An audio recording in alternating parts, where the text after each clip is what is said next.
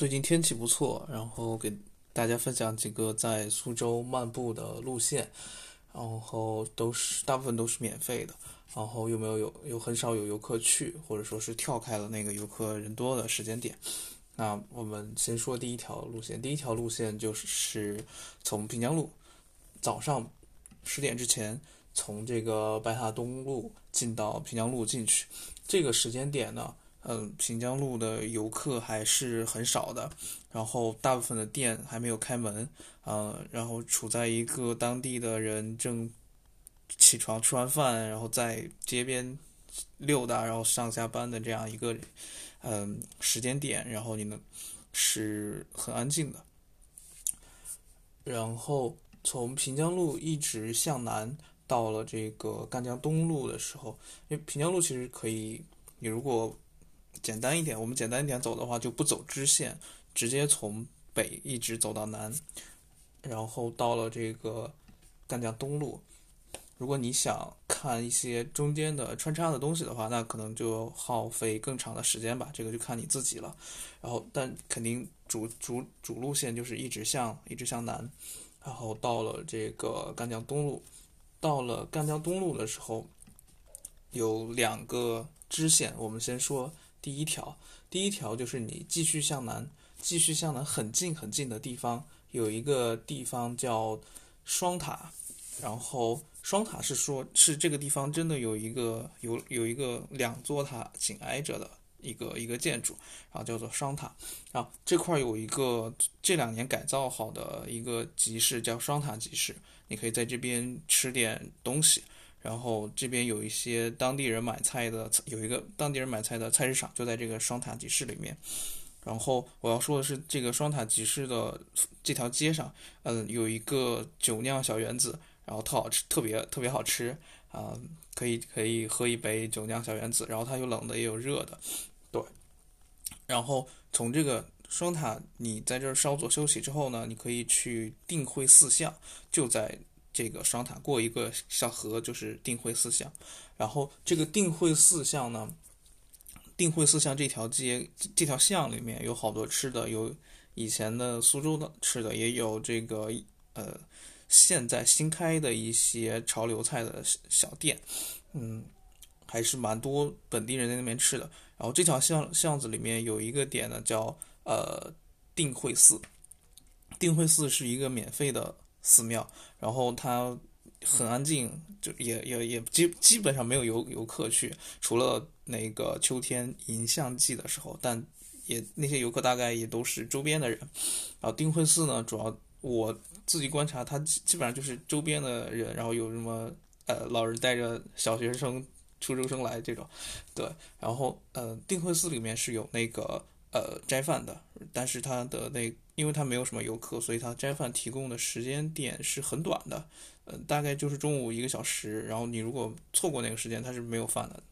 嗯，然后在定慧寺巷这条巷子里面，除了定慧寺，然后还有一个无座，应该是叫无座人的艺术馆，就是它的一个艺术展。然后还有双塔，但其实双塔里面没有什么东西。嗯，对，这是这是一条支线，这是一条很短的支线。你如果这儿逛完想回去就可以回去了。然后我们说平江路出来到赣江东路之后的第二条支线，这条支线是我最喜欢的一条线，就是你从赣江东路出来，一直不过街，然后一直呃转头向东走，走到厦门广场。然后厦门广场这个地方有趣的地方是，它它这儿有一个苏州的古城墙，嗯，厦门，他们有有的人叫香门，嗯。我不确定具体的发音是相门还是香门，但，嗯，我我就我就叫它相门吧。对，然后这块儿有一个比较有趣的是说，它那个城墙是可以登上去的。然后，呃，它这个城墙的桥桥城墙的桥洞下面有一个小小的博物馆，就是它的城墙博物馆。然后是是免费的，嗯，然后这个城墙博物馆也比较有意思，可以逛一逛啊。然后从这个。厦门这儿是可以坐那个呃坐船，它这个船是可以游这个外外城河的。然后但但是这我们我今天主要分享的是徒步路线嘛，而且是嗯不花钱的徒步路线，所以就不提坐船的事情。我们从厦门这儿向东到达厦门这儿，然后呃折向北折回折回那个白塔那边。那向北就会穿过这个，嗯。哦，在厦门古城墙上，我要提一点，就是你能看见它的它的周边在修那个别墅区，你能看到呃别墅区修建的多么漂亮吧？对，嗯，然后我们从这个厦门向北会经过偶园，偶园就是，但是偶园是有预约的，然后偶园还要付付费，所以这条路线你如果对偶园感兴趣的话，你可以提前一天去预约偶园的入园名额，然后去付费。嗯，但我今天就只讲免费的徒步路线嘛，我们就继续向前。偶园继续向前呢，就是这个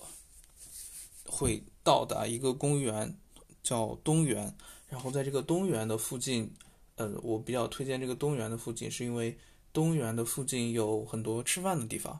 嗯，然后有茶馆，然后这边吃饭的地方是是一些呃。游客很少，这边游客很少，比起平江路上来说，我觉得是，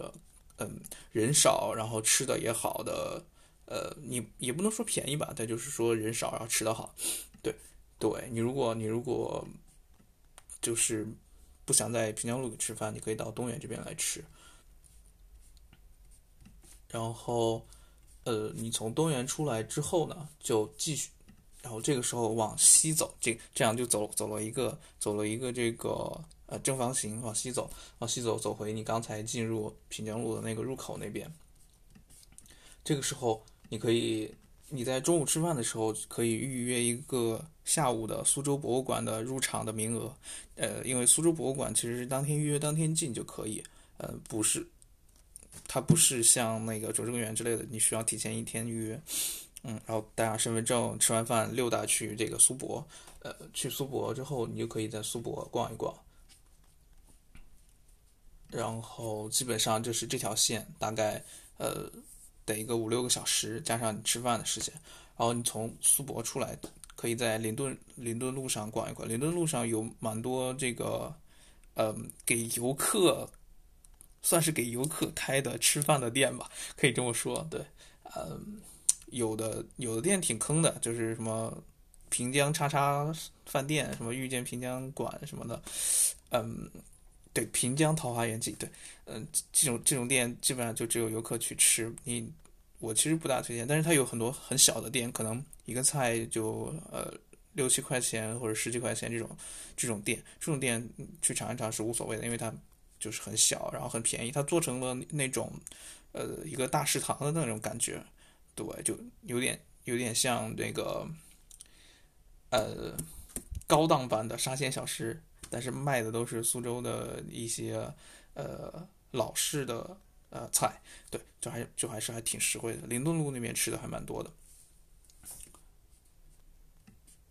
然后我们说第三条线，第三条线是一条横着的线，从西向东的线。这条线呢，就是从这个枫桥夜泊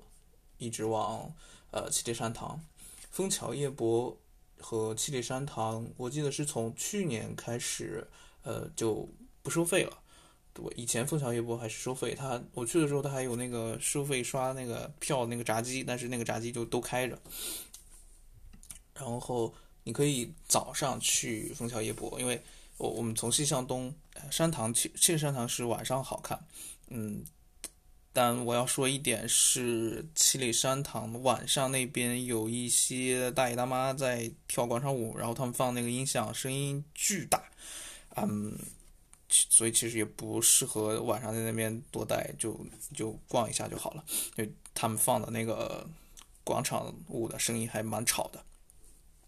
然后，我们说早上从枫桥夜泊出发，那枫桥夜泊和寒山寺是连在一起的。然后枫桥夜泊是一个呃旅旅行团特别爱带着去的地方，嗯，然后他们会讲一些乱七八糟的东西，不一定对啊，我就就可能会生生生搬硬套一些典故上去，但真的不一定对。然后枫桥夜泊逛一逛，嗯，然后如果想。去寒山寺看看，也可以买个票。因为寒山寺其实是一个很小，它的占地面它的占地面积真的挺小的，然后你可以在里面逛一逛。嗯，寒山寺里面也是是有素斋的，如果你想尝一尝的话，可以在寒山寺里面吃一个素斋。然后我们说从寒寒山寺出来，嗯，向东沿着这个有一趟公交，可就是直接向东过。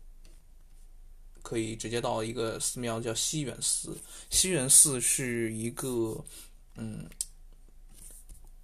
在游客方面不怎么出名，但可能，嗯，当地人或者说是在寺庙的这个，这个这个界里面是比较出名的一个寺。然后西园寺比较出名的，除了它的，呃。这个它是一个培养佛教人才的地方，它还有就是它的素斋、素包子特别有名，就是有有人还去排队买那个素包子。对，你可以选择在西园寺吃素斋，据说还要排队，人多的时候，嗯。然后可以在西园寺逛一逛，然后这边有好多那个不怕人的猫，然后可以撸撸猫，嗯，吃吃素斋，然后。西园寺是有那个禅修活动的，然后可以，如果你感兴趣的话，可以，嗯，看看有什么方式在这边禅修。这边是有禅修的，然后是不收费的，嗯，具体的费用也很，就是一个往返路费，嗯。然后从西园寺出来，继续向东，紧挨着的就是留园啊。但其实留园是一个游客区嘛，然后。留园，你如果想去，那你就提前一天预约，这这个也要提前预约，然后排队进去了。然后从留园出来，一直向东呢，就一直向东就会到这个七里山塘景区。七里山塘景区相对于平江路来说，七里山塘就是完全商业化了。嗯，在七里山塘全都是卖各种东西的店，然后。很少，几乎看不到有，呃，本地人居住在那个山塘街的那条那条街里面。但是它的周边还是有当地人在住的，就是说那条街里面没有人在住。这一点我觉得是不如平江路的。平江路你能看到这两条街，平江路的主路的两边全都是嗯本地人家，真正的有人在生活的。但但是七里山塘那边就是完全的商业化。然后，嗯，你从七里山堂逛一圈出来，直接七里山堂是一个斜着的，从这个呃西北到东南的一个方向。你从西北那边进去，然后从东南这个口出来，从东南这个口出来呢，就会到这个吕门。吕门这边是有一些吃饭的店的。然后它在吕门这个口这边，除了有一个吃饭的店，你可以选择在这边吃饭。然后它这边有一个步行街。叫做石路步行街，然后这个步行街就是有好多 shopping mall，有好多商场，然后你可以在这边，如果你想逛一逛的话，也可以逛一逛，但其实没啥东西了。这个 shopping mall 这边其实，说实话真没什么东西。然后从吕门这边逛一逛，然后就可以回去了。对，然。这就是三条这个漫步的路线，嗯，其实花不了太久的时间，但基本上就是走的慢慢走的话，可能得走个四五个小时，然后加上中间吃饭的时间，可能就六七个小时，这一天就结束了。我一般我一般就是早上嗯九点半出发，然后呃去一个地方，然后慢慢走慢慢走，然后。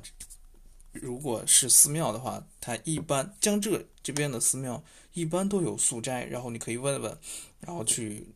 吃一个素斋。江浙这边的素斋我吃下来，你像杭州的灵隐啊、净慈啊、法喜啊这些寺庙，就大部分都还挺好吃的，就没有遇到过坑。嗯，然后他们也很便宜，就一二十块钱，